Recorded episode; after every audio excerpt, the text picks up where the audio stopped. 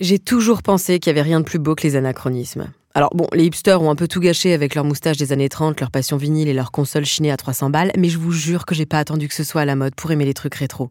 Par exemple, depuis tout petite, j'ai une passion pour Dalida.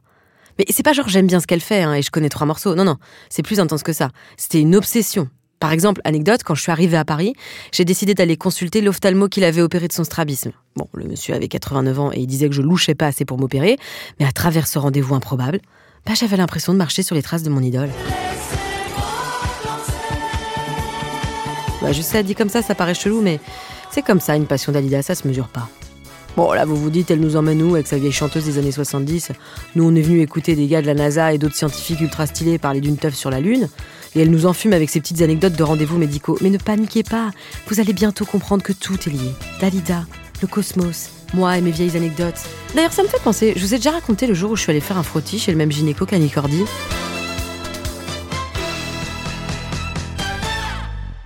Oh, ça va, je rigole. Allez, générique. Je m'appelle Laura Felpin et j'ai 31 ans. Dans la vie, je suis comédienne et un jour, j'irai danser sur la Lune.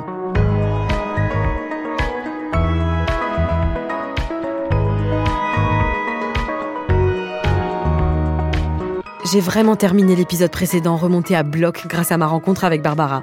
L'horizon de temps pour ma soirée est peut-être plus court que ce que j'imaginais et avec elle à mes côtés, tout devient plus clair et plus concret. Bon, je me doute bien qu'elle exagérait un peu quand elle m'a dit Il n'y a plus qu'à bouquer un DJ. Clairement, il y a encore pas mal de boulot d'ici à ce que mon projet se réalise. Mais au fond, elle a raison. Comme en ce qui me concerne, mon apport dans la conception des plans de la fusée risque d'être assez limité, autant que je me concentre sur mon domaine de compétences, à savoir la déconne et également de manière plus générale l'animation de la soirée. Bon, du coup, la première étape évidente, c'est effectivement la musique. Et bim, là, vous comprenez mon intro Dalida, Nicordi. Voyez comme c'est malin, c'est bien écrit.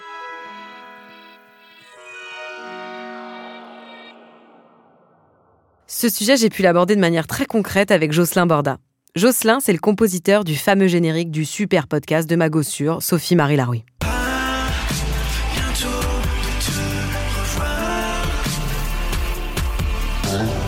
Bienvenue dans Bientôt de te revoir. Aujourd'hui, mon invité est un sacré dos. Je lui ai ramené une tablette de Toblerone que j'ai achetée au Action au Calicone. Jocelyn est auteur et compositeur spécialiste de musique électronique. Mais surtout, il est passionné par le futur et en particulier par les intelligences artificielles. Je suis allée le voir dans son studio avec une première question en tête. Je réfléchissais au DJ pour ma soirée et je me demandais est-ce que tu penses que c'est un robot qui passera les disques? Bah, c'est complètement possible que ce soit un robot qui passe les disques, parce que de toute façon, ça existe déjà.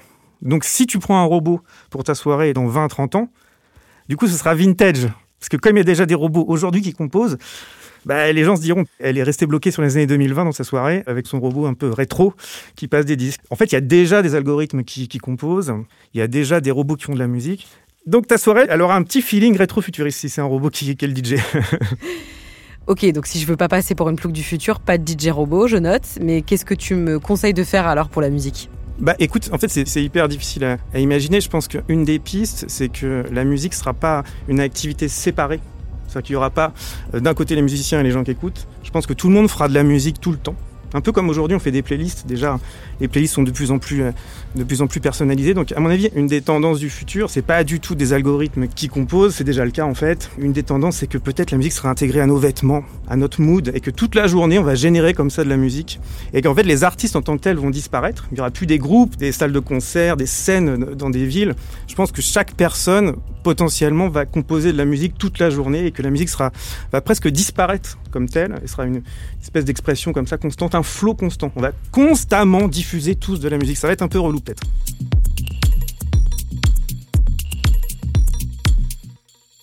Mais tes vêtements bizarres, du coup, ils marcheraient grâce à l'intelligence artificielle? Parce qu'on en parle beaucoup, mais en fait, concrètement, ça consiste en quoi? Aujourd'hui, on a l'idée que une intelligence artificielle, un être mécanique, un programme, si, si on veut, pourrait à la fois apprendre à jouer de la musique, composer de la musique originale, qu'on a des réseaux neuronaux, donc des, programmes d'intelligence artificielle très sophistiqués, qui sont capables d'ingérer des milliers et des millions et des milliards de data. Donc ça peut être du solfège, des partitions déjà existantes. Et l'idée, c'est qu'on peut mettre toutes ces données dans ces réseaux neuronaux, dans ces, programmes qui apprennent, et que au bout d'un moment, ils vont à la fois comprendre la structure de la musique et puis être capable de générer eux-mêmes de la musique. Donc un ordi peut faire de la musique tout seul, ok, mais est-ce qu'il peut créer aussi des trucs vraiment originaux? La machine est capable de générer quelque chose qui ressemble à. Mais évidemment, ça, c'est pas du tout composé. L'acte de composition, c'est pas juste être capable de faire semblant d'être euh, Schubert. L'acte de composition, c'est un truc ultra complexe avec euh, des couches et des couches et des couches. Donc la composition, c'est du solfège, c'est de l'harmonie, c'est de la mélodie, mais c'est aussi des affects, du hasard.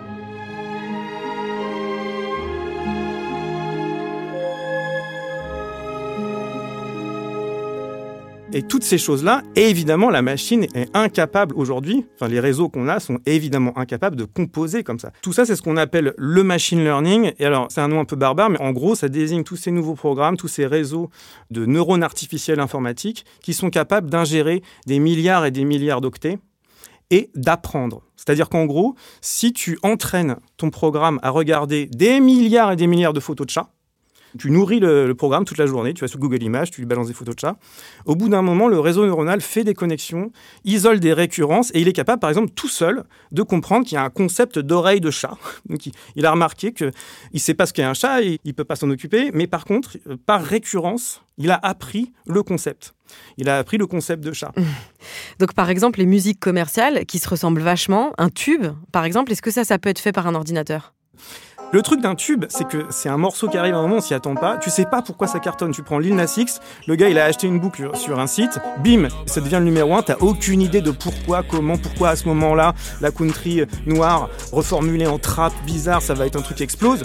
Ça, c'est l'initiative, l'inspiration. Tout ce qui fait que la composition, elle est insaisissable par l'informatique. Donc ça, c'est absolument impossible d'imaginer qu'une IA puisse faire ça. Hum, et du coup, indépendamment de ce que fait l'intelligence artificielle, est-ce que tu as une idée de ce à quoi pourrait ressembler la musique du futur? Juste en se basant sur ce qu'on entend aujourd'hui. Il y a un truc fou qui est à la fois euh, hyper excitant mais aussi très bizarre, c'est que toute la musique est disponible pour tout le monde au même moment et mélangée par tous. Alors qu'avant, on avait des scènes localisées, des styles qui se remplaçaient les uns les autres. Et ça, c'est un truc qui n'est pas forcément hyper pensé aujourd'hui, mais qui est pourtant, effectivement, qui est ce grand mélange c'est pour ça que ça, rend très difficile euh, la prospective sur les styles musicaux. Je prends le, dernier album des Strokes, qui est super. Il sonne exactement comme le premier album des Strokes. Tu compares 2000 et 2020, les Strokes, c'est le même son. Tu compares 2020-2010, même son 2010-2000, même son 2000-1990, un monde. 1990-1980, un monde différent. 1980-1970, un monde différent. Donc là, on est rentré dans un truc hyper chelou où, où on fait presque du surplace, mais du surplace qui peut être très créatif, on hybride, on, on cherche des trucs, mais effectivement, on est sur une sorte de plateau bizarroïde, et c'est pour ça que c'est très dur d'imaginer les tendances. Ok, donc si on reste sur un plateau, ça veut dire que les gens, ils se souviendront encore de Daft Punk dans 30 ans. C'est évident qu'on se souviendra de Daft Punk parce que de toute façon, ils se seront reformés euh, au moins dix fois. Il y aura d'autres gars derrière les casques et tout. Donc c'est évident qu'on se souviendra de Daft Punk. De toute façon, Daft Punk, c'est tellement massif la musique de Daft Punk est tellement dominante sur les 20 dernières années, c'est un truc incroyable. Il se trouve que la, musique de Daft Punk, en fait, elle est intéressante parce qu'elle est à la fois très américaine, très liée euh, au début à la, à la, house de Détroit, etc. Mais en gros, si j'osais, je dirais que Daft Punk, c'est une reformulation française de la house. C'est qu'ils arrivent avec une autre esthétique, c'est un truc un peu bizarre.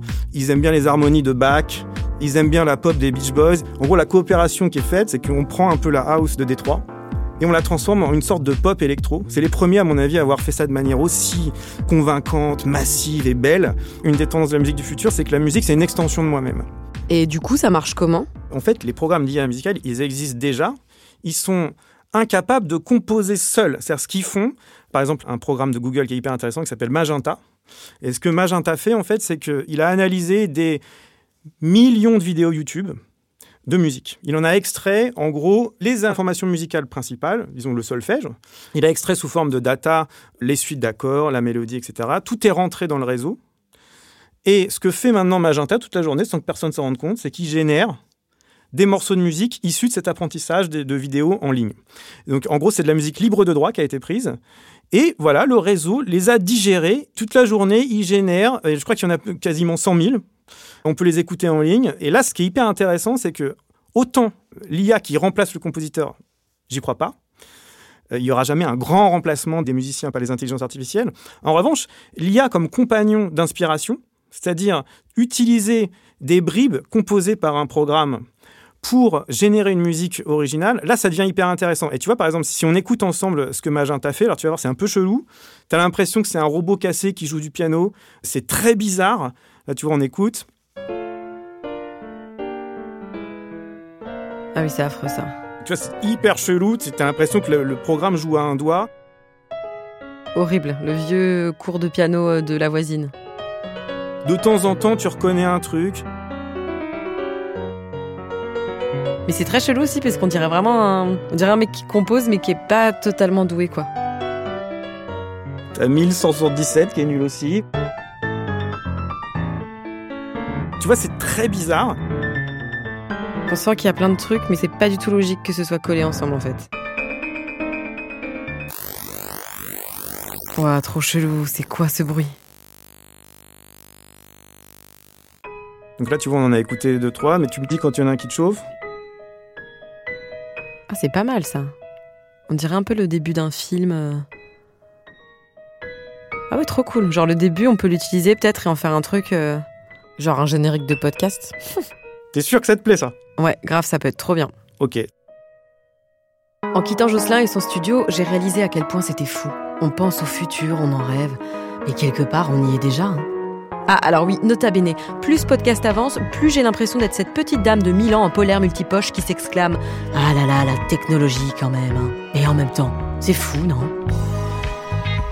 En tout cas, j'y vois plus clair niveau musique du futur, et je me demande même si 2904.mid pourrait pas un jour devenir un tube interplanétaire. La musique c'est cool, ok, mais Travis Murphy me l'a bien dit avec son histoire de basketteur en tenue de pêche. hein. Je peux pas me contenter de ça. Pour que tout le monde s'éclate à ma soirée, faut que j'imagine un max d'activités de toutes sortes. Genre ventriglisse, Time's Up, ou je sais pas moi, des, des, parcours de Colanta en réalité virtuelle. Je... C'est bon, me jugez pas, je brainstorm en fait là. C'est pas évident hein, d'imaginer les divertissements du futur. D'ailleurs, dans ce domaine, tout a énormément bougé depuis 20-30 ans. C'est en tout cas ce que m'a expliqué Travis avec qui j'ai parlé Bubble dans l'épisode précédent. L'avènement d'Internet, vous savez, quand on y réfléchit, ça ne fait que 20 ans finalement qu'on l'utilise. Et les appareils portables, les iPhones, les Android, tout ça, ça ne fait que 10 ans, voire moins. Alors, imaginez ce à quoi pourrait ressembler la NBA ou à quoi pourrait ressembler une fête sur la Lune d'ici 20 ou 30 ans. Alors qu'à l'ère de l'informatique, les choses changent tellement vite, c'est difficile à concevoir. Et en même temps, il faut reconnaître qu'on sait que regarder un match, ce n'est plus seulement soit être dans le stade, soit devant sa télé, n'est-ce pas? Au début et pendant presque toute l'existence de la NBA, les gens consommaient les matchs soit en les regardant au stade ou à la télé, soit en regardant les scores le lendemain. Mais maintenant, on a les iPhones et les iPads, on a toutes sortes de plateformes virtuelles. Du coup, pour me projeter, ce dont j'ai besoin, c'est clairement de quelqu'un qui a toujours un coup d'avance. Eh, franchement, un bon gros Uno, ça pourrait être trop stylé, non? Mais du coup, on autorise les plus 4 sur les plus 2, hein, vu qu'on est sur la Lune. Et donc on est ok pour dire que ce ne sera pas Cédric visiblement. Un plus 4 sur un plus 2 Mec, sérieusement? Moi vivante, jamais en fait. Bon, là où il a pas tort, c'est qu'un jeu, c'est une bonne piste. Tout le monde adore jouer.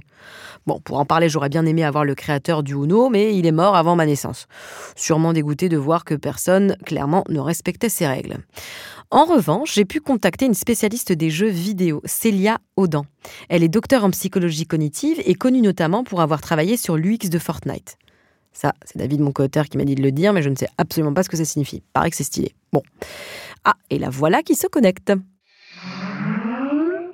Salut Célia, tu vas bien? Ça va, merci. Du coup, toi, tu es française, mais tu vis en Californie. Est-ce qu'il y a des spécificités culturelles dans le jeu vidéo, justement? On a des spécificités culturelles, comme dans tout art. Euh, Le jeu vidéo est aussi une forme d'art. On a des jeux vidéo français qui sont souvent bah, plus narratifs. On a cette différence culturelle, mais globalement, on a aussi des films qui sont relativement similaires entre la France et les États-Unis, parce qu'on est tous les deux des pays occidentaux, on a quand même le même type de culture, mais on a une approche artistique, on a le French touch, comme on dit aux États-Unis, que l'on a dans le film français et que l'on retrouve aussi dans certains jeux vidéo français. Ça dépend du type de jeu vidéo, encore une fois. Est-ce que c'est euh, plus un jeu vidéo type narratif qui cherche à passer un message? Ou est-ce que c'est un jeu vidéo plus de divertissement Encore une fois, dans, les films aussi, on a des films plus qu'on appelle blockbusters, qui ont plus un but d'apporter juste du, divertissement pendant une heure et demie, deux heures, avec plein d'explosions partout. Et voilà, c'est un défouloir. Donc on a des jeux vidéo qui sont comme ça et on a des, des films qui sont plus euh, indépendants, plus euh, justement à démarche plus artistique. On va retrouver ça aussi dans le jeu vidéo. Alors, comme je te disais par mail, j'ai prévu donc une soirée sur la Lune. Alors, ce sera dans 5, 20, 30 ans. Bon, ça, les avis divergent un peu. Mais en attendant, moi, je cherche l'activité parfaite pour divertir mes invités. Alors, Célia, est-ce que là, tout de suite, comme ça, je sais que c'est pas facile, hein, aurais une idée du jeu auquel mes invités pourraient jouer? C'est effectivement difficile à imaginer, mais ce qu'on voit de plus en plus, c'est on essaye d'avoir un impact sur le monde. Et ce qui pourrait être intéressant dans ta soirée sur la Lune, c'est qu'on participe à décorer, je sais pas, ton espace. Et on voit déjà des jeux vidéo comme ça, des jeux vidéo de simulation, où tout le monde, on participe à essayer de régler des problèmes. On a vraiment l'impression de faire partie de, quelque chose de plus grand que nous et qui est important pour l'espèce humaine. Et avec tous les problèmes qu'on a avec le réchauffement climatique, les océans qui, qui meurent, et justement, je pense que le jeu vidéo et les nouvelles technologies ont un rôle à jouer pour justement nous rendre acteurs et actrices de ces évolutions. On a, toujours l'impression de ne rien pouvoir faire, on se sent impuissant par rapport à, ça, mais le jeu vidéo peut justement nous redonner ce sentiment de faire partie de la solution plutôt que de faire partie passivement du, problème. Et ce serait vraiment hyper intéressant d'avoir ça dans ta soirée sur la Lune. On peut récupérer un sentiment de agency, comme on est en anglais, vraiment sentiment de pouvoir faire partie de la solution plutôt que d'être juste sentir faire partie du problème sans savoir euh, quoi faire. Donc j'espère que c'est ça, vers ça qu'on s'oriente. Donc c'est ça l'avenir du jeu vidéo pour toi? Avoir un impact sur le monde? Parce que d'ici 20 ou 30 ans, ça aura peut-être plus rien à voir, non? Il y a plein de choses qui peuvent évoluer. Alors, c'est toujours difficile à dire, mais on voit par exemple le développement de la réalité euh, virtuelle ou de la réalité augmentée. Donc, c'est-à-dire qu'on a notre environnement et avec notre téléphone ou avec euh, des euh, lunettes spéciales, on peut avoir une interface en plus sur l'environnement. Donc, ça enrichit l'environnement. On voit aussi le développement de l'intelligence artificielle utilisée dans, les jeux qui permettent euh, bah, notamment de, de, créer des univers à chaque fois changeants. On voit ça dans justement des, des jeux d'exploration spatiale comme No Man's Sky où l'univers est, généré par ordinateur. Donc, il n'y a pas une planète qui ressemble à une autre. Et c'est ça qui rend l'exploration intéressante. Donc, la robotisation, on peut imaginer que peut-être demain, nous, euh, on pourra s'amuser avec euh, notre réfrigérateur. Enfin, bon, si je commence à m'amuser avec mon frigo, moi, je vais plus jamais foutre un pied dehors. Ça va être la sécheresse sociale des robots euh, justement dotés aussi d'intelligence artificielle avec lesquels on, on pourra jouer. On a aussi de plus en plus de simulations qui aussi nous permettent d'aborder tous les challenges que l'on a aujourd'hui dans notre monde, comme euh, le réchauffement climatique. On a des jeux vidéo justement qui utilisent l'intelligence artificielle et créent des simulations. On voit aussi le développement de l'e-sport, donc euh, de voir des sportifs de jeux vidéo et on les regarde euh, s'affronter dans des tournois. On voit aussi le développement de la métaverse. c'est encore autre chose, c'est-à-dire qu'on a vraiment un univers qui se crée, qui est un petit peu virtuel dans le sens où voilà, il est pas, il est, il n'est pas réel, mais on peut penser comme des jeux comme Fortnite ou Roblox, où on a ça, c'est-à-dire que les joueurs ne vont pas nécessairement sur Fortnite ou Roblox juste pour jouer, mais juste pour se retrouver, discuter, danser, regarder des, concerts ou un film. Je pense que l'aspect métaverse où on, va se retrouver dans un espace et on va jouer dans cet espace, mais créer, aussi créer et tout simplement discuter et, se retrouver, je, je pense que c'est plutôt vers ça que le divertissement s'oriente, mais c'est difficile à, à dire toujours. Donc une des évolutions du jeu vidéo, c'est de s'ouvrir à des expériences virtuelles qui se limitent plus au jeu? Un monde peut être créé virtuellement. C'est-à-dire qu'une simulation, c'est virtuel, mais après, l'expérience elle-même n'est pas virtuelle, elle est réelle. C'est par exemple, si on lit un livre, l'histoire qu'on lit est virtuelle. C'est pas c'est pas quelqu'un réellement qui nous raconte cette histoire. On n'est pas en train de vivre cette histoire, mais l'expérience qu'on a est réelle. Donc c'est c'est plutôt ça que je pense qui va qui va se passer sur euh, ta soirée sur, euh, sur la Lune, peut-être que tu seras la seule sur la Lune, mais tout le monde va te rejoindre virtuellement dans ton espace parce que tu vas pouvoir recréer virtuellement ce que tu vois autour de toi.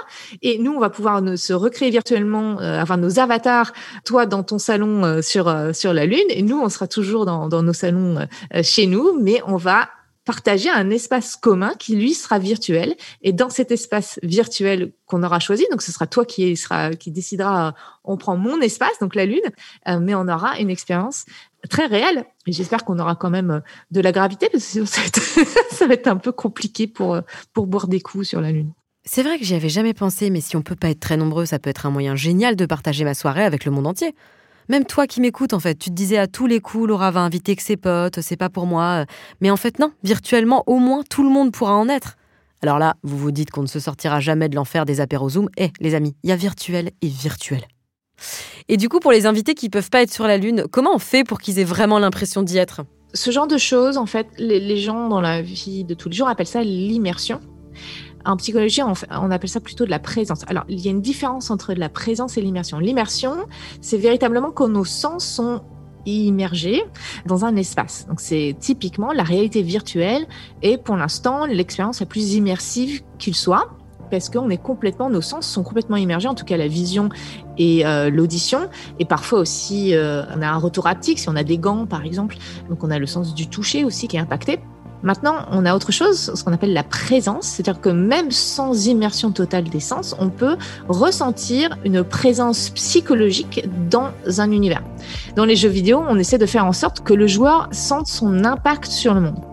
Par exemple, si on décide de, construire un bâtiment qui va nous permettre de produire du bois, par exemple, il y a beaucoup de jeux qui, qui font ça, ça pourrait être juste une petite icône disant voilà euh, on, va on va faire une usine euh, ici. Euh, ou alors on, décide de, créer quelque chose et là on voit des personnages qui courent vers l'endroit qui commencent à, à, taper pour construire le bâtiment. Et on a toutes ces choses qui se passent on voit les personnages on entend les sons. Et là on a beaucoup plus ce sentiment de présence on a l'impression que le monde est réel quelque part et réagit par rapport à ce qu'on fait. On a aussi une espèce de réalité physique de, dans, le monde qui nous fait sentir qu'on a plus d'impact sur ce monde que si on avait juste euh, une petite icône qui marquait euh, la construction en cours et c'est tout, il ne se passait rien d'autre. Eh ben merci beaucoup Célia d'avoir répondu à toutes mes questions. Non, bah merci d'avoir pensé à moi, je suis très honorée.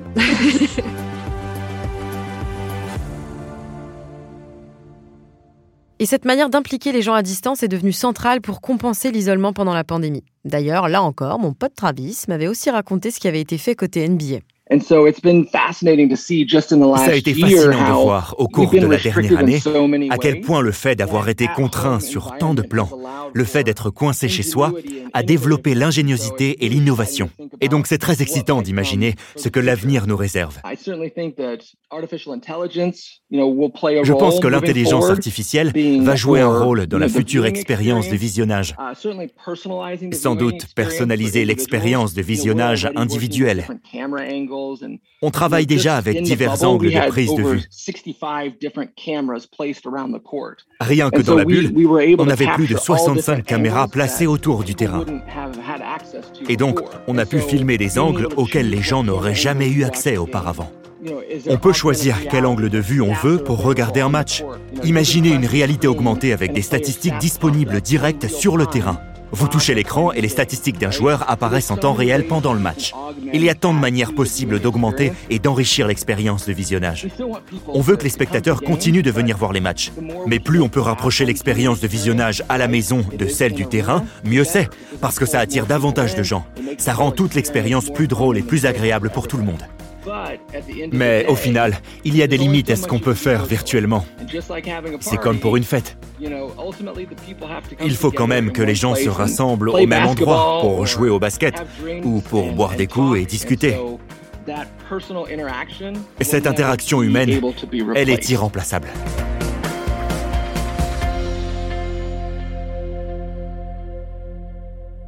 Je me suis allongée dans mon canapé, grisée par les possibilités infinies que nous offre la technologie. Je sais pas encore si on sera deux ou 300 à ma soirée sur la Lune, si on voudra danser sur Daft Punk ou tester le dernier monde ouvert en réalité virtuelle. Mais moi, de mon côté, je me vois encore en 50 ans, les doigts tout fripés en train de mater la 72e saison de L'amour est dans le pré, avec ce moment incroyable où Jean-Claude désirera inviter Valérie, un robot cyborg, pour passer un moment agréable à la ferme. Un drone viendrait me servir un thé bouillant dans mon jardin d'hiver martien et j'aurais en boucle dans la tête une très vieille chanson d'une très vieille chanteuse. de notre planète.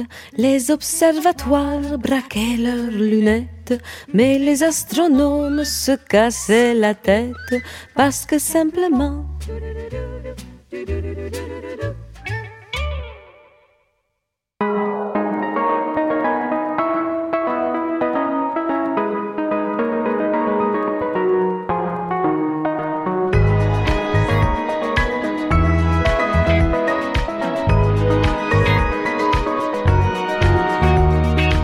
J'irai danser sur la Lune, c'est un podcast de l'ambassade des États-Unis en France, écrit par David Honora et moi-même, Laura Felpin, et réalisé par Benoît Laure.